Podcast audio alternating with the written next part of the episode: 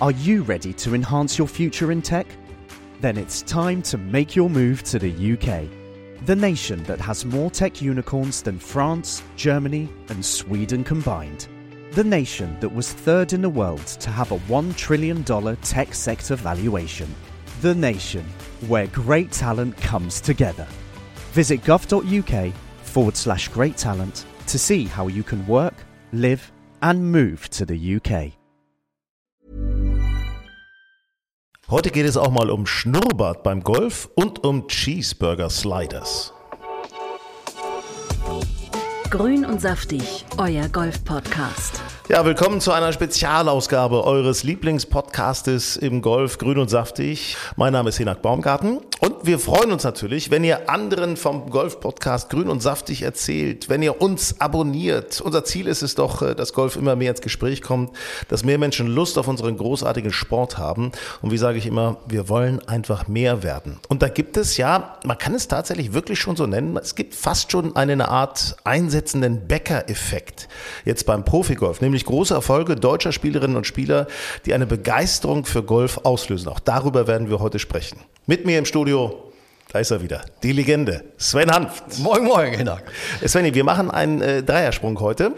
Erst geht es um die Deutschen auf der Tour, dann ein wirklich sensationelles Interview mit dem neuen Champion Nick Bachem. Congrats, Südafrika gewonnen gerade erst. Äh, großartiger Kerl, kann ich jetzt schon sagen. Und dann blicken wir auf die bevorstehenden Masters.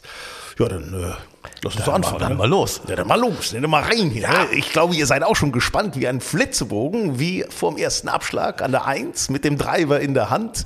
Was sagst du zu den Deutschen? Ach, zu den Deutschen, ich finde das äh, super. Man wird ja jede Woche wieder neu positiv überrascht. Ja. Äh, das bringt schon Spaß. Äh, leider konnte man vom letzten Turnier, ähm, äh, vom Sieg äh, von Nick Bachem, äh, nicht ganz so viel sehen. Aber ich habe es natürlich intensiv im stimmt Netz, ja nicht. Im Netz ja verfolgt. Ich, ja, ich, ich habe ich hab da ja einen ja Weg du, gefunden. du hast ne? einen Weg wieder gefunden. Ich habe es komplett gesehen. Die komplette Zeit war so geil. Es war so geil. War, also noch nie waren Deutsche so oft im Fernsehen, im Golffernsehen. Wahnsinn. Echt Ja, das geil. ist schon toll. Ja, hm, nee, also ich verrate das natürlich nicht, wie ich das, also, ne, ihr wisst schon, ne? Ja. Okay, erzähl weiter. Ja, ich finde, äh, also Ballermann Bachem finde ich äh, äh, sensationell. Ich finde auch, der geht immer, der hat so eine positive Art so, so auf dem Platz. Der kommt immer ja gut gelaunt, äh, äh, fröhlich eigentlich rüber. Und ähm, wir haben das ja schon ähm, letztes Jahr auf Mallorca gesagt beim äh, Challenge Tour Finale. Das ist ein spannender Spieler, der eben auch extrem tief schießen kann. Und also wenn man sich mal so seine Karriere anguckt, wie oft der schon 63, 64 geschossen hat. Äh, Das haben manche Tourspieler äh, in zehn Jahren nicht geschafft. Äh, Das hat der in den letzten drei, vier Jahren, in seiner letzten Amateurzeit und jetzt in seiner ersten Profizeit, wie oft der schon tief in den 60ern war, ist echt stark. Und das gibt ihm natürlich immer wieder die Chance, auch Turniere zu gewinnen, wenn er das vier Tage hält. Ja. Und das hat er jetzt geschafft. Er hat von dem Turnier davor in, in Kenia, wo er schon mal nach zwei Tagen führte. Er hat da zwei Runden tief geschossen, da, dann zwei dann Runden kamen so ne? zwei Ja. äh, Anfang 70er, das, dann reicht es nicht zum Sieg. Aber äh, wenn er diese Leistung immer mal so für vier Tage durchhält, dann ist er eigentlich für mich fast jede Woche ein Typ, der vorne mitspielen kann. Da können wir noch einen anderen mal erwähnen, muss man dringend erwähnen, äh, Alex Knappe, der sich bei der Challenge Tour durchgesetzt hat äh, und eine gute äh, Kategorie äh, sich erspielt hatte, jetzt auf der DP World Tour, ist auch immer vorne dran. Ist tatsächlich vorne dran. Jetzt in Südafrika, ähm, da lag er vorne sogar und dann hat er die letzte Runde, dann hat er dann plötzlich mal ein Eisen am ähm, Dreierloch hat er weggehauen und dann war es das Doppelbogie. Dann war es blöd, da saß du ihm auch an, dass er sich richtig, der hat sich richtig geärgert. Der war so pisst auf, auf seine eigene Leistung in dem Moment, weil er natürlich geschnuppert hat am Sieg. Er hat geschnuppert dran. Aber trotzdem, man muss man sagen, er ist letztendlich 13. geworden und, und, und liefert Top-Ergebnisse ab. liefert eigentlich auch im Moment jede Woche äh, Top 10, zwischen Top 10, Top 20 ab. Ähm, das, bei ihm habe ich immer ein bisschen das Gefühl, das ist, das, der kommt sehr so über den Kopf. Ähm, und wenn der im Kopf frei ist, äh, mentale Stärke da ist, äh, dann ist der ähm, jede Woche für ein, ein äh, Top-Ergebnis gut. Und ähm, das scheint im Moment so zu sein. Auch der hat, hat die Fähigkeiten tief Ja. äh, zu schießen. Weil er auch einen langen Ball haut? Er haut einen langen Ball und ähm, wenn der aber auch dieses Vertrauen hat, dann fallen auch bei ihm viele, äh, äh, auch schwere Putts, äh, die er dann locht. Ähm, und der hat sich, äh, ja, der hat sich jetzt so äh, gesettelt auf der äh, DP World Tour. Und ähm, so wie er im Moment im Ranking steht, ähm, wird er seine Karte schon halten, da bin ich mir sehr sicher. Und das finde ich ja so witzig, dass du einfach sagst, du bist gesettelt auf der Tour, du bist angekommen. Weißt du, das muss man ja auch Ja. erstmal schaffen. Ne? Also da unter den vermeintlich Größeren mitspielen zu können und da immer gut Ja, abzuliefern. ich sag, vielleicht ist, äh, das für so Spieler wie Bachem, Knappe, äh, auch Schneider oder so, ähm, ist es vielleicht ganz gut, dass die Felder äh, so im ersten Quartal ähm, nicht ganz so stark sind. Also ich sag mal, die Top-Leute sind noch in Amerika, ähm, spielen da. Äh, da kann man natürlich äh, äh, so seine Chance nutzen. Selbstvertrauen Und das, aufbauen. das tun unsere Jungs gerade. Sie nutzen die Chance in nicht ganz so starken Feldern, machen sie ihre Top-Ergebnisse, Punkte, Preisgeld. Ja, und da äh, belohnen sich. Das finde ich äh, sehr beachtlich gerade. Die DP World Tour spricht Deutsch. Was sagt unser Kollege Julius Allzeit dazu? Unsere Deutschen, was soll ich sagen?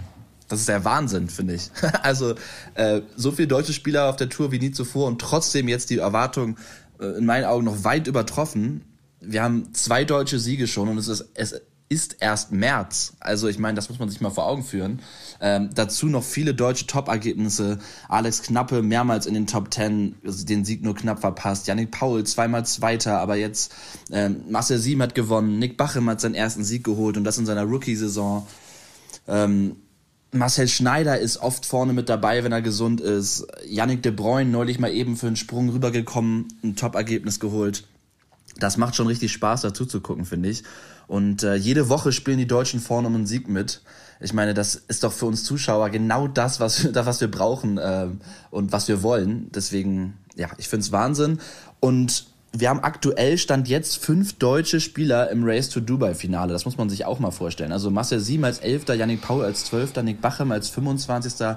Alex Knappe als 34. und auch Marcel Schneider als 58. werden aktuell alle für das Race to Dubai Finale qualifiziert. Das finde ich, finde ich unglaublich. Ja, und dann ist ja auch noch äh, Ryder Cup, darf man auch nicht vergessen. Also da können sich die deutschen Spieler auch Ja, noch. das, ne? äh, Yannick Paul aktuell ist, ähm, glaube ich, äh, ein Platz hinter der sich so direkten bisschen- ja, er so bisschen er war mal ne? Dritter, jetzt ist Naja. er Vierter. Äh, ähm, aber nein, natürlich kann äh, so ein Yannick Paul, wenn der weiter konstant gut spielt, bleibt der Ryder Cup für den auf jeden Fall ein Thema. Nikolai von Dellingshausen darf man auch nicht vergessen, hat nicht so viel gespielt, weil er eine Verletzung hatte. Jetzt spielt er endlich wieder, das habe ich gerade neulich bei ihm bei Instagram gesehen, jetzt spielt er endlich wieder äh, schmerzfrei. Das ist ja auch wichtig, wenn du mit Schmerzen spielst, wird es meistens äh, nie was. Wird es auch eher schlechter, die Verletzung. Wird immer, ja, kenne ich, kenne ich von mir persönlich. Ja. Kenne ich von mir persönlich. Ne? Äh, darf ich kurz einschieben? Darf ich kurz einschieben? Äh, eine Woche Türkei gewesen, äh, sechsmal 18 Loch und es war wirklich furchtbar. Es war wirklich furchtbar. Ich habe in den Rücken reingespielt. Ne? Ach, schon wieder wirklich- Rücken. Ja, es ist, naja, ich bin natürlich, ich habe natürlich durchgehalten, aber äh, das ist so, der Schwung wird nicht besser dann. Der wird nicht besser, muss man sagen. Ne? Ich glaube, die Scores auch nicht, oder? Die Scores werden auch nicht besser und es war eine teure Angelegenheit. Teure Angelegenheit, aber Deine Freunde haben wieder gut verdient. ne? es gibt ja nichts, was man mit einem anständigen Bier nicht wieder gerade rücken könnte. so, so, ja. so, pass auf. Äh, ja, nee, also das sind unsere Deutschen wirklich, äh, kann man sagen. Macht Spaß einfach. Tolle Sache. Hurley Long darf man nicht vergessen. Äh, ich glaube, der kommt Der langsam kommt auch gerade ne? wieder. Kommt langsam. Und das Schöne ist, ähm, ja, schon Anfang Juni sehen wir sie ja dann alle in Green Eagle bei der Porsche European Open. Mhm. Ähm, und sie haben ja gerade, ich glaube, sie haben es gerade vermeldet, also alle vier deutschen Toursieger der letzten sieben Monate, Kiefer, Bachem, Siem, ähm, Marcel Sieben ist auch nochmal sagen, großartig, ne? Ja. Großartig. Großartig. Ähm, also alle vier deutschen Sieger äh, sind in Green Eagle am Start. Und äh, dazu werden noch auch sicherlich ein paar internationale Größen kommen. Ich, ich würde mir wünschen, dass vielleicht Luke Donald als Ryder Cup Kapitän vor das Ort wäre ist. sehr geil. Fände ja. ich sehr schön. Den finde ich ganz toll. Und ähm, ja, was ich so höre, auch äh, Paul Casey wird wohl am Start sein. Oh, Oh, okay. Live Golf Tour, ich höre dir Trapsen. Ich sag's nur mal so, als kleines, ja. äh, kleines Nebenschlanker. Aber das ist natürlich ein Aufruf an euch. Wenn ihr die deutschen Spielerinnen oder Spieler sehen wollt, äh, dann kommt einfach äh, im Juni nach Hamburg zu Green Eagle auf die Anlage zu den Porsche European Open als Zuschauerinnen und Zuschauer. Es ist einfach mega. Es ist ein tolles Event. Man kommt nah an die Spiele ran. Es ist eine geile Stimmung. Also können wir nur sagen, da könnt ihr eben auch alle deutschen Spieler sehen. So, buff. Ja. Mega. Ja. Wirklich. Äh, Marcel Sieg muss ich sagen, finde ich auch großartig. Sieg in Indien und damit ist er natürlich bei den großen Turnieren dabei. So, die, die großen Rolex-Events. Es hat eine schlechte Kategorie durch die Qualification School ja, gehabt. Und jetzt ist er bei den großen Turnieren dabei, genauso wie Nick Bachem. Also, es ist ja, schon ja, also das, das ist natürlich für die äh, extrem wichtig. Zum einen äh, sich den Lebensunterhalt zu verdienen, sagen wir mal so. Ähm, aber ich finde es eben auch toll für das deutsche Golf und für, für, das, für die, das interessierte Publikum, weil deutsche Sieger, die willst du ja sehen. Also für einen deutschen Sieger, für so einen Bachem oder Sieben, ja, da fahre ich jetzt gern raus nach Green Eagle und sage, die will ich mal sehen. Das ist der Bäcker-Effekt. Ja. Das ist er. Ja. Das ist die Bäckerfaust. Ja, wir brauchen super. die Bäckerfaust im Golf. So, ne?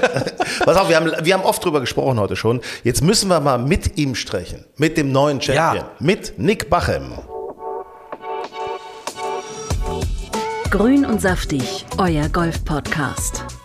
So, und jetzt bei Grün und Saftig, der Mann, der seinen Drive schon mal über die 300 Meter jagt, der Mann, der in Kenia schon mal im Führungsflight war und jetzt tatsächlich den Sack zugemacht hat mit seinem ersten Sieg auf der DP World Tour. Champion of the Johnson Workwear Open in Johannesburg. Nick Bache, lieber Nick, grüß dich. Hallo, vielen, vielen Dank. Nick, ich muss hört es sich, hört sich, hört sich, hört sich sehr schön an, so anmoderiert zu werden. Ich muss es einfach wissen, Nick. Wie war das Gefühl, als ein Champion aufgewacht zu sein? Oh, sehr gut. Für mich war das Schönste, weil ich ähm, einfach den Sport super liebe und deshalb ähm, mir eigentlich fast jedes Mal nach jedem Sonntag die Highlights von dem Sieger angucke und irgendwie finde es immer cool, dann irgendwie zu sehen, wenn jemand gewinnt oder was auch immer. Und dann heute Morgen habe ich mir, glaube ich, zwei oder dreimal in Folge meine Runde nochmal angeguckt und dachte beim ersten Mal noch, dass es komisch ist, aber danach saß, saß ich einfach nur mit Gänsehaut im Bett und habe mir nochmal die Runde angeguckt und den letzten Putt und nochmal ein bisschen, bin nochmal ein bisschen die Emotionen durchgegangen, die da gestern hochgekommen sind.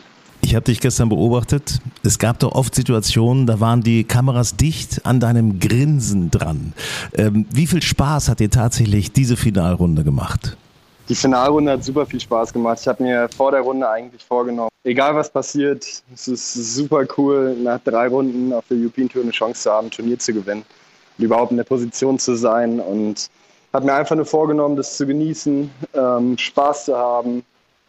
Ich sag mal, mehr oder weniger damit zu rechnen, dass auch mal irgendwie kleinere Fehler passieren und dass ich nervös bin und ähm, habe mir vorher quasi schon eingestanden, was da alles auf mich zukommen kann und ähm, und dass es dann so gelaufen ist, war natürlich ein Traum und ich glaube, das ist so ein bisschen die Art und Weise, einfach Spaß zu haben, das zu genießen, hat mir auf jeden Fall geholfen. Ja, und dann war ja auch tatsächlich dieser etwas schwierige Start, gleich zu Anfang, erste Loch. Hat dieser Start, also das erste Loch, gleich so ein bisschen von dieser Nervosität weggenommen? Ähm, ich glaube schon, ja. Also es war auf jeden Fall, es hat mich sehr aus meinen Gedanken rausgerissen, so zu starten, weil davor natürlich ähm, ich war super entspannt den ganzen Abend, am Samstagabend und dann Sonntagmorgen auch, ähm, dass ich eigentlich fast überrascht war, dass ich nicht extrem nervös bin. Und dann auf dem ersten Abschlag war ich natürlich super nervös und äh, war froh, überhaupt den Ball zu treffen. Und ähm, dass es dann so losgegangen ist, dann direkt einen Steckschuss in der Bunkerkante zu haben und da eingebaut im Bunker zu liegen, auf einen Schiedsrichter zu warten, zu überlegen, was ich mache und dann daraus irgendwie noch das Paar hinzubekommen am ersten Loch und dann direkt drei Birdies hinterher zu spielen, war irgendwie war eigentlich ein Traumstart, weil ich dachte nach dem ersten Loch oder als ich den Abschlag gesehen habe, okay, ich versuche irgendwie einen Bogie zu machen und dann kann ich das zurückholen, die nächsten Löcher und dann auf einmal drei unter nach den ersten vier Löchern zu liegen. Ähm, ja, war auf jeden Fall ein Traumstart. Was macht dann auf so einer Runde eigentlich mehr Druck, wenn die anderen nah dran sind, rankommen oder wenn man selber anfängt, über den möglichen Sieg nachzudenken? Für mich war es auf jeden Fall viel entspannter zu spielen, als ich ähm, gesehen habe, dass alle anderen, alle anderen Jungs auch gut spielen, dass sie viele Birdies machen es war irgendwie ganz komisch, weil ich dann für mich, ich habe nicht so richtig viel nachgedacht, wenn ich ehrlich bin. Ich dachte mir die ganze Zeit nur, mein Ziel war, ich hatte vorhin mit meinem Mentaltrainer, mit dem Holger, gequatscht und wir haben gesagt, Top 30 ist auf jeden Fall eine gute Woche, das ist die Zielsetzung. Das war dann für mich zwar ein bisschen komisch, für die letzten zwei Runden die Zielsetzung gleich zu haben, aber es war so ein bisschen das Ziel und deshalb dachte ich mir eigentlich nur, ich will mich jetzt mit jedem Loch, mit jedem Schlag in eine gute Position bringen ähm, und weiter vorne irgendwie ein bisschen Druck machen.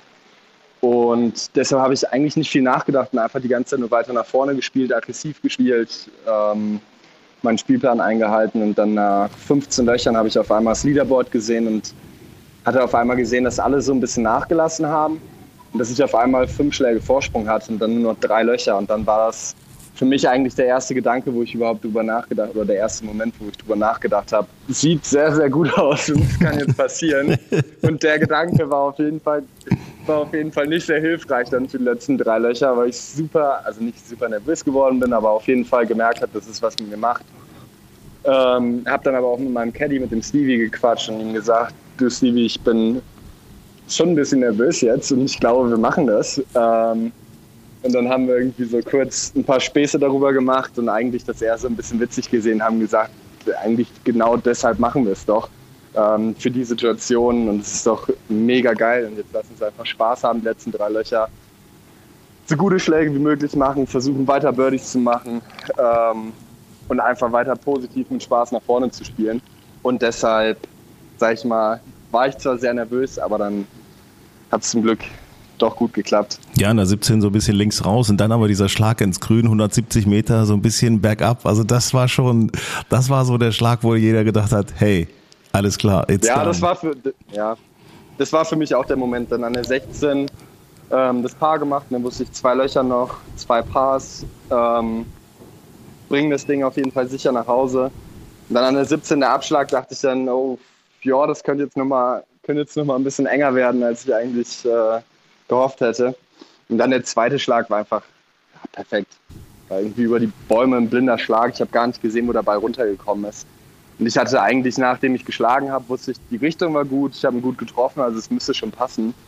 Aber es ist ja auch immer so ein bisschen Glück irgendwie dabei, dass der Ball dann wirklich da liegt, wo er dann lag. Ähm, und dann den Putt noch zu lochen, dann war eigentlich für mich mehr oder weniger klar, dass, dass es jetzt soweit ist. Und dann äh, habe ich auf jeden Fall den Weg den Weg runter, die ganze 18 ziemlich Gänsehaut gehabt und äh, musste mich dann vor meinem letzten Putt auf jeden Fall nochmal konzentrieren, äh, keine Tränen in den Augen zu bekommen. Und äh, dann ging es aber ganz gut. Nee, und es war einfach richtig schön. Ja, total cool. Man hat es dir angesehen, wirklich, es war, waren fantastische Bilder. Und äh, wo du gerade gesagt hast, Stevie und dein Caddy Stevie, für den war es ja auch so eine Art Wiederkehr auf die Tour und dann hat er gleich mit dir zusammen gewonnen. Das ist auch mega Zufall alles, ne? Ja, auf jeden Fall. Nee, der Stevie, der ähm, hatte eigentlich aufgehört, auf der Tour als Caddy zu arbeiten und der hatte als Caddy dann in England wieder gearbeitet. Der hat früher beim Thomas Gögle, beim Nationaltrainer von mir seit der Jugend, ähm, hatte er früher, als der Thomas, glaube ich, um 1995 rum auf der Tour war, ähm, Caddy für den Thomas schon gemacht. Und dann hatte ich mit dem Thomas auch gequatscht wegen bezüglich Caddy und wie ich mir es, wie ich mir einen Caddy vorstellen würde und was so meine Vorstellung ist. Und dann hat er gesagt, der Stevie würde perfekt passen. Und da hatte ich mit dem Stevie gequatscht und der hatte sofort gesagt, okay, wir können es gerne versuchen. Ähm, und dann haben wir letztes Jahr ein paar Runden gespielt und dass es dann natürlich überhaupt geklappt hat, auf die Tour zu kommen zusammen direkt, war schon mega cool und mich freut es einfach super doll irgendwie für den Stevie nach der längeren Pause, dass er dann gesagt hat, okay, ich komme noch mal raus, ich glaube an dich, ich glaube, dass wir eine richtig coole Zeit haben können. Ich glaube, dass wir was gewinnen können und das dann aber auch wirklich zusammen relativ schnell zu schaffen. Freut mich auch mega für den Stevie, dass ich sag mal, die Entscheidung, nochmal auf die Tour zu gehen, eine gute Entscheidung war. Ähm, der Kollege Sven Hanft, äh, mein Partner auch hier im Podcast, hat mich gebeten zu fragen, wahrscheinlich weil er selber mittlerweile Chancen im Material sehen muss. Äh, du hast den Driver gewechselt, spielst jetzt den Paradigm von Callaway. Du hast das oft in Südafrika erzählt. Was hat denn der tatsächlich gebracht? Ja, ich hatte eigentlich das erste Mal, ich hatte ihn schon zwei, dreimal getestet, den Driver vorher, aber dann im Turnier ist es nochmal was anderes, dann den neuen Driver zu spielen, weil es beim Training einfach was anderes ist und auf dem Platz musst du genau wissen, was passiert. Und für mich war es eigentlich schön, ich hau sehr gerne einen Fade vom Abschlag und ich hau immer einen, also eine Links-Rechts-Kurve und hau immer einen guten Abschlag, wenn ich weiß, dass mein Ball die ersten, ich sag mal, die ersten 50, ersten 100 Meter immer gleich startet. Und danach kann meistens nicht mehr viel schief gehen. Und so wie bei dem Driver hatte ich das auf jeden Fall lange nicht mehr, dass der so konstant vom Schläger weggeht. Und ähm, ich muss sagen, da waren noch ein paar richtig schlechte Schwünge dabei und ich war überrascht, dass der Ball trotzdem relativ weit geflogen ist, die Linie gut gehalten hat. Ähm, und nee, es war schon richtig cool. Das waren dann wahrscheinlich die Schwünge, wo du dann mit einem Arm immer losgelassen hast und trotzdem noch lachen konntest. Das heißt, es war alles so Wahnsinn. Ja, nee, es war irgendwie verrückter Tag. Gestern auch ein paar Schwünge gemacht. Ich glaube, der Abschlag an der 15 oder 13 oder was auch immer. Da habe ich das Gefühl gehabt, dass ich den Ball fast gar nicht getroffen habe. Das war so ein schlechter Schwung. Und habe dann hinterher geguckt und der Ball war schnurgerade Mitte Fairway und da habe ich auch nur gedacht, das, also wenn es so läuft, dann, dann läuft es aber auch richtig. Nick, ich erinnere mich noch an das äh, Challenge Tour Finale auf Mallorca letztes Jahr November. Alcanada, 18. Loch, Paar 4, letzte Runde. Du musstest das Birdie spielen, um überhaupt noch die Chance auf eine Karte zu haben. Knallst den Drive bis kurz vors Grün. Ich sehe das noch vor mir. wir stehen da so am Grün alle und denken, ja komm her, den Chip, den muss er ranlegen und dann das Birdie spielen, da hat er die Chance. Äh, was machst du? Der Chip war etwas zu lang, meine ich. Es wurde dann das Paar. Ähm, wie hat dich deine Familie, wie haben die dich auch aufgefangen, da in dem Moment dann nicht aufzugeben? Ich muss sagen, dass das Schöne eigentlich bei meiner Familie oder bei meinem ganzen Umfeld ist, dass das Golfen einfach nur eine komplette Leidenschaft ist und dass es irgendwie einfach nur Spaß machen soll, Golf zu spielen. Dass auch irgendwie nicht das Hauptmerkmal nicht darauf ist, von meinem ganzen Umfeld oder vor allem von meiner Familie. Ähm, ich meine, es ist schön zu gewinnen und es ist schön Erfolg zu haben, aber das Schönste ist, glaube ich, wenn man einfach alles genießt und wenn man Spaß hat bei den, bei den Niederlagen, die man hat, dass man das irgendwie verarbeiten kann und da was äh, daraus lernen kann. Und dass man einfach, ja, ich meine, was, was für ein Privileg Golf zu spielen und damit sein Geld zu verdienen und durch die Welt zu fliegen, viele coole Jungs um sich rum zu haben, immer wieder neue Leute kennenzulernen, irgendwie sich das einfach die ganze Zeit zu, vor Augen zu halten. Und deshalb ist da, ich sag mal, wenn dann sowas passiert wie beim Finale, es ist super ärgerlich, aber dann eigentlich werde ich immer nur ganz schnell daran erinnert, Nick, das ist doch super cool, was du gerade machst. Genieß es, hab Spaß, du fliegst in die Welt. Ähm, es gibt auf jeden Fall sehr viele schlechtere Dinge im Moment. Und äh, es könnte mal viel, viel schlechter sein. Deshalb, ja, ist das eigentlich so, ich sag mal, fühlt sich das für mich sehr einfach an, mit so Dingen umzugehen. Weil es, glaube ich, von meinem ganzen Umfeld oder wie gesagt, vor allem von meiner Familie ähm, eher darum geht, eine schöne Zeit zu haben, das wertzuschätzen, was ich machen darf. Und das so viel, also so viel aufzusaugen, wie es nur irgendwie geht. Ja, ist eine sehr coole Einstellung. Aber du bist eben auch ein, ich sag mal so, du bist auch schon ein Beißer, ne? Das darf man auch nicht vergessen, denn nach diesem äh, äh Finale, Challenge Tour Finale, kam dann die hammerharte Q-School und da beißt du richtig, sicherst dir eine richtig gute Kategorie und jetzt kaum ein Vierteljahr später hast du den ersten Sieg schon auf der DP World Tour. Hallo, mal wach werden. Wie nimmst du dein Leben momentan wahr? Das kann doch gar nicht wahr sein es ist irgendwie so eine ganz, ich fühle mich im Moment ein bisschen, als würde ich in so einer Traumvorstellung leben. Und ähm, deshalb fühle ich mich manchmal auch noch so ein bisschen, ich habe das Gefühl, selbst an Tagen, wo ich eigentlich frei habe oder was auch immer, dass ich manchmal wie einen Moment habe, wo ich denke, ist das wirklich alles wahr gerade und irgendwie muss ich das noch festhalten, beschützen oder passiert das wirklich gerade?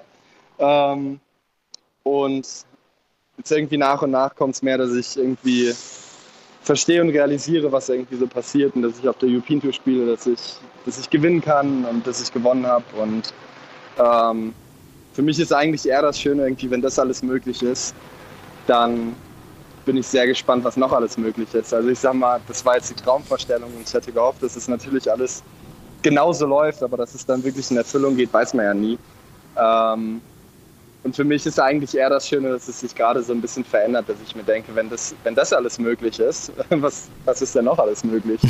ja. Ja, klar. Klar, und vor allen Dingen, man muss mal überlegen, was sich, was sich jetzt auch für dich ändern wird. Also vorher fährst du zum Turnier hin und sagst, Mensch, Cut schaffen ist ganz wichtig zum Erhalt der Tourkarte.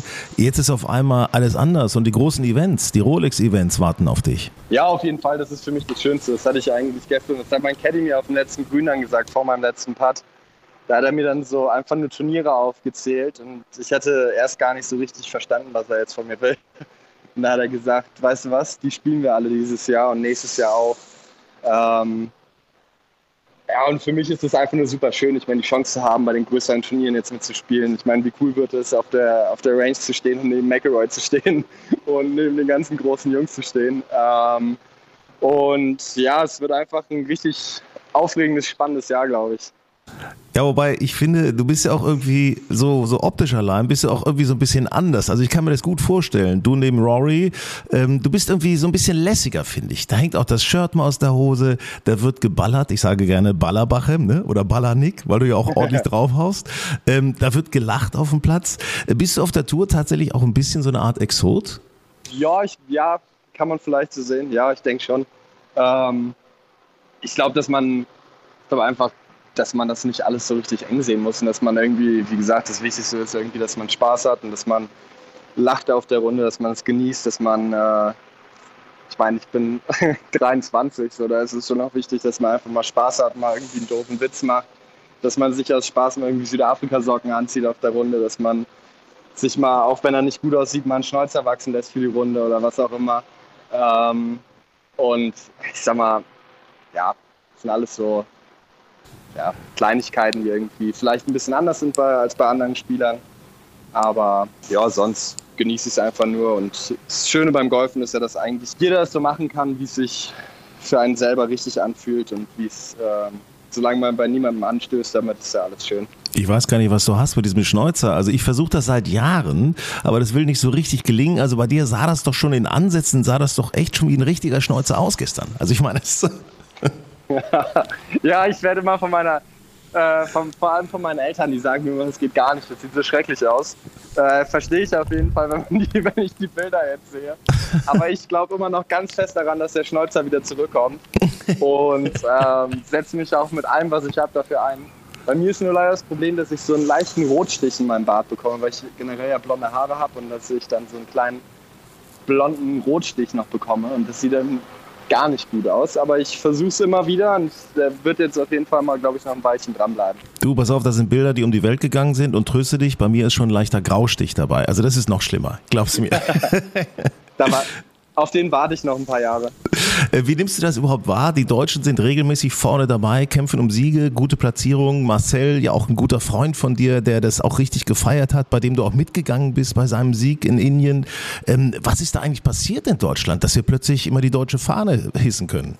Ähm, ich glaube, dass eigentlich der größte Unterschied ist, ich meine, wir hatten immer gute Spieler, wir hatten die letzten Jahre viele Erfolge im Amateurgolf und ähm, ich glaube, das ist das Einzige, was sich so ein bisschen verändert hat für uns alle.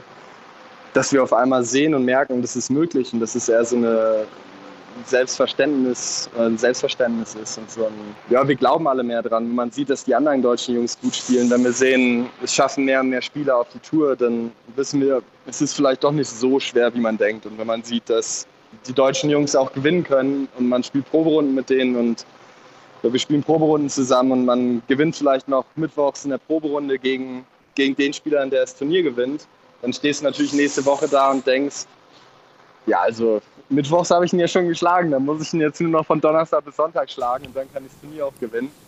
Ähm, das, ich glaube eigentlich so ein bisschen eher, dass die, dieses Selbstverständnis dafür, dass wir alle gut sind und dass wir auch dahin gehören, wo wir gerade hin, äh, wo wir gerade sind, dass sich das so ein bisschen verändert und deshalb der Trend da zum Glück in die richtige Richtung geht und ich hoffe, dass es genauso weitergeht. Stichwort Deutschland. Es gibt noch einen Empfang im Marienburger Golfclub, deine Heimat. Wie cool ist es von dieser Seite auch noch immer Unterstützung zu bekommen? Auch dein, dein Trainer Peer ist ja immer eng dabei. Ähm, ja, es ist ein Traum. Ich bin äh, golferisch natürlich erst in Schloss Aul aufgewachsen. Ganz liebe Grüße an alle Schloss Aula und bin da, hab dann mit dem Golfen angefangen, aber dann den Großteil eigentlich meiner Golfkarriere in Marienburg oder den, auf jeden Fall den Großteil meiner Golfkarriere komplett in Marienburg verbracht. Ähm, und da irgendwie so ein bisschen meine Heimat, meine Familie außerhalb von der Familie im Golfen gefunden. Und das ist irgendwie so, das Schöne ist, dass es so klappt, wie wir das irgendwie gemacht haben und dass ähm, wir nie versucht haben, da irgendwie, ich sag mal, irgendwie auf irgendeinen Zwang versucht haben, professioneller zu sein oder irgendwie wer anders zu sein, sondern einfach nur in unserer Kölschen, Kölschen Art irgendwie das Leben genießen und Spaß haben und daran glauben, dass man damit auch Erfolg haben kann. Und dass das natürlich jetzt funktioniert, ist super cool. Und alle Leute, die mich aus dem Golfclub unterstützen, alle meine Freunde, alle meine Jungs, die da sind, die Mädels aus dem Golfclub und alle Leute aus dem Golfclub sind einfach so, so tief in meinem Herzen drin. Und ähm, ja, ich glaube, dadurch kommt komplett für mich die Leidenschaft und die Liebe zum Golfsport und vor allem durch den Per natürlich, der uns irgendwie alle alle großgezogen hat. Unser, unser Papa irgendwie ist, unser Golfpapa, aber auch so irgendwie ein Stück weit unser Papa ist und ähm, uns allen so ein bisschen ja, das Golfen, das Leben und alles beigebracht hat und das irgendwie zusammen dann zu schaffen und deshalb freue ich mich jetzt riesig, nach Hause zu kommen, alle in Marienburg empfangen zu können, den Pokal in Marienburg abzustellen, allen Danke zu sagen, mit allen irgendwie mal anzustoßen, alle in den Arm zu nehmen. Und ich glaube, das ist so für mich das Schönste, was ich mir gerade vorstellen kann. Ich freue mich da riesig drauf. Also ich kann mir vorstellen, das eine oder andere Kölsch wird jetzt äh, in den nächsten Tagen noch getrunken werden. Es ist ja Gott sei Dank auch ein bisschen Pause, bis es in Japan weitergeht. Dazwischen sind auch noch die Masters. Ähm, hast du einen Tipp fürs Masters? Was glaubst du, wer wird vorne liegen? Leider spiele ich ja nicht, deshalb kann ich mich nicht selber nehmen. Spaß. Geil, geile Antwort, ja schön, ja. Ähm, nee, ich denke, ich sag mal, im Moment sind natürlich schon die paar Jungs da, John Rahm, McElroy, Scotty Scheffler, sind alle wahnsinnig gut im Moment. Ich glaube, dass Max Homer eine riesig gute Chance hat beim Masters. Ich glaube, dass er dieses Jahr ein Major gewinnen kann. Ähm, und bin sehr gespannt, aber ich glaube eigentlich, dass bei den Masters könnte ich mir vorstellen, dass einer von den heißen drei gerade den Pop mit nach Hause bringt. ja, die haben dieses Jahr haben sie noch die Chance, denn äh, nächstes Jahr, ne? Wer weiß. Also deswegen meine, meine letzte ja. Frage. Nee, Nick, ein Traum ist in Erfüllung gegangen. Was steht noch auf deiner Liste? Da werde ich auf jeden Fall, oder bin ich sehr froh, dass ich jetzt ein bisschen Pause habe und werde da meine Erwartungen so ein bisschen vielleicht anpassen, auch wenn sich vielleicht nicht so viel verändert oder wahrscheinlich nicht viel verändern wird. Ähm, aber ja, einfach weiter gut spielen, weiter an den Sachen arbeiten, die ich bisher gemacht habe, weil das irgendwie zum Glück gut funktioniert. Und ich bin sehr gespannt, wo das hinführt. Ich habe natürlich super Lust, alle großen Turniere zu spielen. Ich habe Lust, Majors zu spielen. Ich habe ähm, Lust, irgendwann um Siege bei Majors mitzuspielen und bin sehr gespannt, wie es weitergeht. Und gerade habe ich das Gefühl, dass alles möglich sein kann ähm, und freue mich da einfach nur riesig drauf. Wir freuen uns mit dir. Sehr cool. Sehr cool. Wir drücken die vielen, Daumen vielen und es äh, ist toll, dich zu sehen auf dem Golfplatz. Wirklich. Und auch sonst dich zu hören und zu erleben. Wirklich. Macht Spaß mit dir. Danke. Vielen, vielen lieben Dank. Ganz liebe Grüße. Grün und saftig, euer Golf-Podcast. Ja, man kann es ja gar nicht anders sagen. Was für ein total sympathischer Kerl, der Nick Bachem. Übrigens, das kann man noch mal als kleine Zusatzinfo haben, weil das auch bei Instagram äh, verfolgen die beiden sich gegenseitig. Susanne Beuke, erfolgreiche deutsche Seglerin. Da, äh, nicht? Also die beiden, ne? Ein freches, sportliches Paar kann man mal ah, so sagen. Ja. Ne? Was du alles schon wieder so recherchiert hast. Ja, ist auch beim Volvo Ocean Race mitgefahren äh, und macht so eine, so eine selbst Frauen-Power-Geschichte, Segeln ja. allein. Das finde ich cool. Also ähm, wirklich eine taffe Frau. Ja, taffe Frau. und sie will ja auch dann nächstes Jahr oder ist das übernächstes Jahr, weiß gar nicht genau, Vendée, bei der Vendée Globe mhm. auch als äh, beim Einhandsegeln starten. So, und das haben wir jetzt mal für euch als kleine Zusatzinfo wir, noch parat. Wir als Segelexperten. So, äh, pass auf, jetzt habe ich mal eine Frage an dich. Wir wollen ja jetzt über die Masters sprechen. Ja. Ähm, Aussichten und so weiter, Liv Golf Tour, ne? die ja, Spieler, die ja. sind ja jetzt auch dabei. Jetzt frage ich mich, was ist eigentlich mit Martin Keimer los? Ja, ja, äh, hallo, der ist ja nicht dabei. Ne? Gucken, wir uns, dabei ne? gucken wir uns fragend an und sagen, ja, Martin Keimer war ja verletzt, hat sich ja an der Hand operieren lassen und ähm, ist, glaube ich, so in der also das erste Live Golf Tour Turnier musste er ja auch absagen. Mhm. Da ging es noch nicht, da hatte er wieder Schmerzen. Also wann er wieder Golf spielt, äh, wissen wir nicht so genau. Ich kann dir bloß sagen, wo er aktuell in der Weltrangliste steht und das ist Platz 683. So. Das ist natürlich jetzt nicht so dolle, ne? Also nee. auf der European Tour. Äh, damit ist er auch auf der Live Tour der Weltranglisten schlechteste Spieler. Oh Gott, oh ähm, und ja, ich weiß nicht, äh, wie, wie das da so weitergeht, weil Weltranglistenpunkte wird er ja erstmal nicht mehr sammeln äh, mhm. können, da er ja wohl nicht äh, auf der DP World Tour spielen wird. Von daher, ja, ist eigentlich, ähm, ja, ich weiß gar nicht, so das sportliche... Auf der European Tour geben andere Deutsche den Ton an? Ja, ne? irgendwie also ist das sportliche Ende da. Ich weiß es nicht, was das... Äh, verheiratet, äh, Kind bekommen, ja. hat vielleicht einfach andere Prioritäten. Ist schade, weil ich würde ne? ihn gerne spielen sehen, ja. auch auf der DP World Tour, weil ich mag sein Spiel, ich mag ja. ihn, aber irgendwie, äh, ja, mit der Weltranglistenposition und so, ich weiß nicht, ob es nochmal irgendwie ein sportliches Kampf Comeback äh, gibt. Überhaupt Comeback? Mal ab. Kann man äh, mal drüber sprechen. Es gab da jetzt eine, eine ähm, ist was durchgesichert, äh, ein Stichwort äh, Live Golf Tour, was die Live Golf Spieler bezahlen müssen an Strafe, wenn ja. sie ihren Vertrag bei Liv nicht erfüllen, sprich okay. wenn sie wieder zurückgehen zur ja, PGA Tour. Ja, Ja?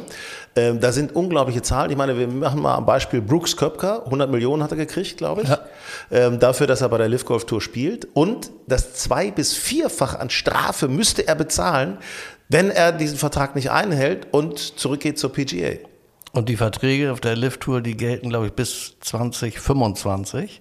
Also wenn Sie vorher vor 2025 Ihren Vertrag brechen, müssen Sie das zweieinhalbfache Ihres Antrittsgeld wieder zurückzahlen. Dann müssten Sie wow. natürlich ordentlich wow. äh, Turniere gewinnen auf der PGA Tour, um das wieder reinzuholen, nicht? Also ja, das, ist, ja, das sind ja, das ist dann ja fast Knebelverträge. Das finde ich schon, das finde ich schon äh, sehr wild. Ja. Aber gut, wenn die Spieler das äh, tatsächlich unterschrieben haben, ja, selbst schuld. Es gab neulich mal das Gerücht, dass Greg Norman als Chef der LIV äh, sich zurückziehen würde. Ist aber nicht passiert. Ist aber bislang nicht passiert. Wenn das passieren würde, kann ich mir vorstellen, dass man da sich dann wieder ein bisschen annähern würde. Also es scheint das mir. Das kann sein, aber das sind natürlich harte Verträge. Ähm, und wenn das tatsächlich so ist, äh, wie das jetzt kolportiert wird, naja, dann wird kaum ein Spieler aktuell auf die DP World Tour oder auf die PGA Tour zurückkehren können. Absolut nicht. Absolut keine Chance. Ne? Und, und bei Greg Norman, äh, der ja auch sicherlich Verträge hat, äh, bei, bei dem sehe ich es natürlich als Chef, als Manager äh, der Lift Tour ein bisschen anders. Ja. Ähm, das wäre ganz gut, weil er sehr aggressiv aufgetreten ist gegen die PGA Tour. Das wäre natürlich eine Möglichkeit, um da mal wieder Frieden reinzubringen und möglicherweise die Tour noch ein bisschen zu vereinen, was wir uns ja, ja. eigentlich alle wünschen würden. Ne? Ja, ja, absolut. Also ich meine, äh, mehr Geld ist jedenfalls schon mal drin ne, im Pot. Also das ist ja auch auf der PGA Tour. Es ist richtig ja, rasant nach oben gestiegen. Du. Aber was ja jetzt uns am meisten interessiert, ist eigentlich, wie nächste Woche ähm, wie die Live-Tour-Spieler, wie die jetzt beim Masters performen. Ja. Haben die noch das Leistungsvermögen? Sind die noch so stark, dass sie um den Masters oder Major-Sieg mitspielen können? Oder sind sie in ihrer äh, saudi-arabischen Operettenliga, ähm, sind die da mittlerweile, hallo, sind hallo. die mittlerweile so vom, vom, vom Leistungsgedanken weg, dass sie bei so einem Major-Turnier gar nicht mehr mithalten. Nennen wir es doch äh, publikumswirksamer Musical. Ach so, ja. Musical Liga. Fragen wir doch mal unseren Freund äh, äh, Julius Allzeit, was er denn, welche Spieler von der Lift Golf Tour er denn äh, irgendwie bei den Masters äh, so sieht. Ja, wie werden sich die Lift-Golf-Spieler bei den Masters schlagen? Das ist eine gute Frage.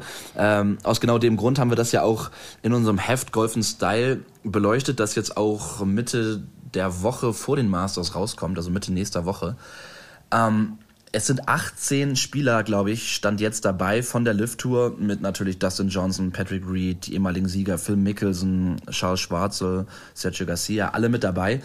Ähm, ja, aber die Frage ist, wie werden sie performen? Ohne Turnierrhythmus. Die Liv Serie hat, glaube ich, erst ein Turnier dieses Jahr gespielt. Es gibt keine Cuts, es gibt nur drei Runden, das ist alles anders. Das ist, glaube ich, gerade für die Spieler, die schon länger bei der Lift Tour jetzt spielen, dann doch schon wieder eine Umgewöhnung. Und mhm. äh, deswegen glaube ich, dass viele auch ähm, scheitern werden, ehrlich gesagt. Viele am Cut scheitern werden, viele sehr hohe Runden reinbringen. Andererseits glaube ich aber auch, dass es ein paar Spieler der Lift Tour geben wird, die vorne sogar um den Sieg mitspielen. Und ich habe da ehrlich gesagt genau vier Spieler vor Augen. Das ist einmal Dustin Johnson, Patrick Reed, äh, Joaquin Neiman und äh, Cam Smith natürlich, der Australier, der letztes Jahr auch nah dran war an einem Sieg, äh, aber Scotty Scheffler hat es dann ja doch gemacht. Das sind so die Spieler von der Lift Tour, von denen ich denke, sie könnten um den Sieg mitspielen oder sie werden vielleicht sogar um den Sieg mitspielen. Und ja, was glaube ich, wer wird gewinnen? Scotty Scheffler wäre sicherlich, sicherlich die, ja, die einfache Antwort alle, ne? nach seinem Sieg ja, im letzten ja. Jahr und so wie der drauf ist, mal wieder. Ähm, ich glaube aber auch, dass Max Homer vorne mitspielen kann ähm, oder auch Colin Morikawa und auch tatsächlich der Cam Smith ähm, ganz vorne, ganz vorne mitspielt. Okay, Cam Smith wäre ehrlicherweise auch mein Tipp gewesen, weil ich glaube schon, dass die Jungs von der Lift Tour auch hungrig sind Sie sind hungrig, mal zu zeigen, was in ihnen steckt, äh, jetzt auf der PGA Tour. Sie sind es über Jahrzehnte teilweise gewohnt, natürlich auf der PGA Tour zu spielen, in dem Rhythmus, also da kommen sie auch schnell wieder rein.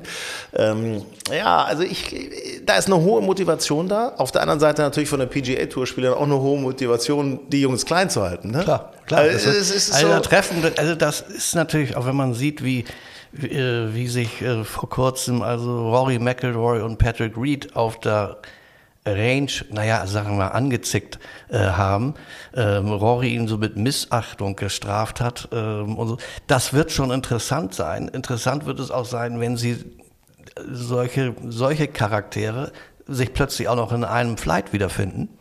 Das könnte interessant werden. Dann Tees austauschen möglicherweise. Ja, und dann, dann ist auch interessant, ob so ein Patrick Reed tatsächlich, der ja gerne provoziert, ob der wieder mit seinen Lift-Tour-Aufnähern am Hemd und an der Tasche antritt.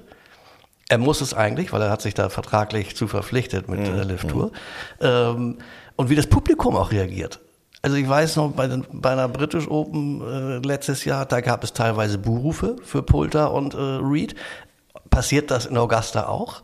Also das finde ich, also ich bin, ich bin auf dieses, dieses Turnier bin ich so ist gespannt. so ein under ah, ich finde das, äh, Unglaublich, da under ist so viel, da ist so viel Zündstoff drin. Da, da darf man nicht vergessen, Eier zu suchen, ne? Also, Äh, äh, ja, das ist, vergisst man ja schnell bei so einem Event, ne? Da vergisst man ja Ostern plötzlich. Ne? Ja, aber das kann man ja tagsüber machen. Ach so, ja. Weißt du, das ist, ja- wir haben ja Zeitverschiebung. Ja, ja, ja, ja, ja. ja. Ist ja Georgia. Oh, das sind so, das werden so schöne Abende werden. Ich freue mich jetzt schon drauf. Ich freue mich auch riesig. Weißt du, wen ich ja auch sehr gerne mag, ist Toni Finau. Toni Finau ist für mich ein großartiger Spieler, äh, aber bei dem ist, der ist natürlich auch mega lässig, aber ich glaube, für die Masters brauchst du, brauchst du vier Tage unbedingten Willen. Du brauchst Ja, unbedingt einen Fokus. Hat er sicherlich auch den Willen, aber der hat so seinen Fokus äh, auch manchmal so am Rande des Platzes. Familie ähm, auch, ne? Familie. Ja, wenn man das aus auch dieser Netflix-Serie äh, Full Swing gesehen hat, ähm, da wird ihm das ja auch gerne von Kritikern vorgehalten, dass er nicht immer hundertprozentig fokussiert ist im Turnier. Ja, und da, dazu finde ich auch teilweise sein Spiel nicht immer ganz stabil. Also sehe ich auch nicht vorne. Ähm, ich sehe, könnte mir fest. gut eine Vorst Titelverteidigung von Scheffler vorstellen. Ja, klar. Ja. Ähm, und dann könnte, sehe ich noch Justin Thomas.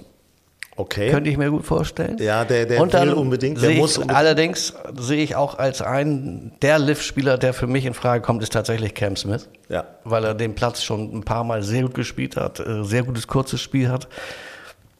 Guter, guter Putter. Also den sehe ich auch vorne. Und dann hoffe ich mal auch irgendeinen Rookie, irgendwann einen neuen. Vielleicht so Ryan Fox.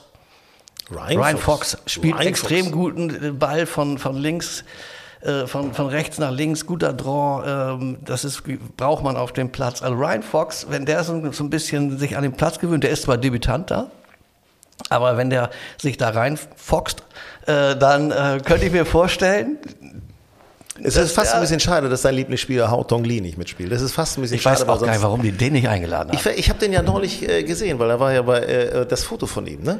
Äh, auf Ja. dem Caria Golfkurs, Ja. Regnum Caria Golfkurs Ja. äh, in Belek, äh, da hat er ja mal mitgespielt, ne? da hat er aber gespielt, ja. Da hat er mitgespielt und äh, bei den äh, türkisch. Aber äh, ich sagte, auch der wird wieder nach Green Eagle kommen und klar. sicherlich auch nach München zur BMW Open, da ist er der Titelverteidiger. so, also, Also, ne? also Hao Tong Li, mach dir keine Sorgen, er wird schon kommen. pass auf, ich lege mich fest auf ihn ganz anders. Na? Jordan Spieth.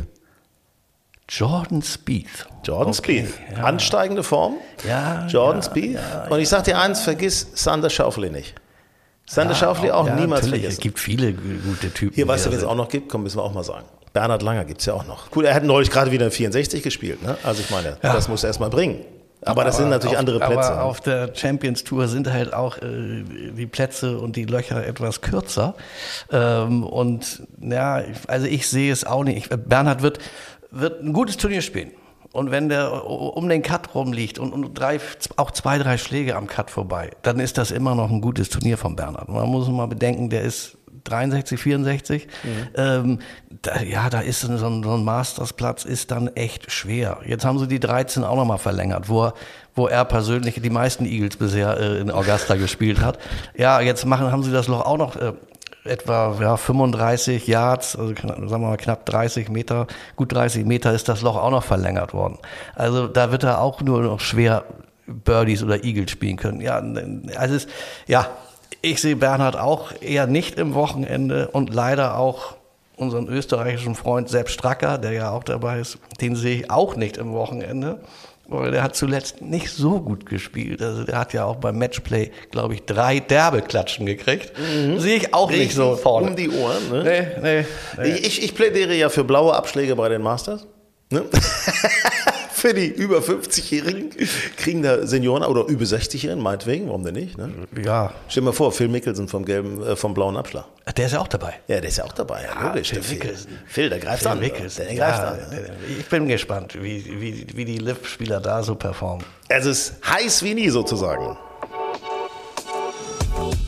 Grün und saftig, euer Golf-Podcast. Ja, und freuen wir uns jetzt schon im Grunde, wie Nick Bachem sagt, auf die nächsten Masters, denn 2024, wenn Nick mit dabei ist. Das war unsere kleine Vorschau, unser Resümee für die Deutschen, Interview mit Nick Bachem. Also hat Spaß gemacht und ich hoffe, es macht euch genauso viel Spaß, unseren Podcast zu hören. Ja. Abonniert ihn gerne und äh, Also ich finde 24 wäre es toll, wenn wir noch ein, vielleicht sogar zwei weitere Spieler beim Masters haben. ja, das wäre geil. Das wäre geil. Yannick, Paul, Nick Bachem, stell dir mal vor. Ja. Ich meine, das wäre doch was. Ja, ich, und hätte, Bernhard Langer. ich würde es natürlich vor allen Dingen Marcel Sieben gönnen. und Marcel Sieben. Ah, es ist, es ist, ah, wir können es wir gönnen es eigentlich allen. Ja. Und euch gönnen wir es natürlich auch, dass ihr spannende Masters erlebt. Also, bis bald. Ciao. Ciao!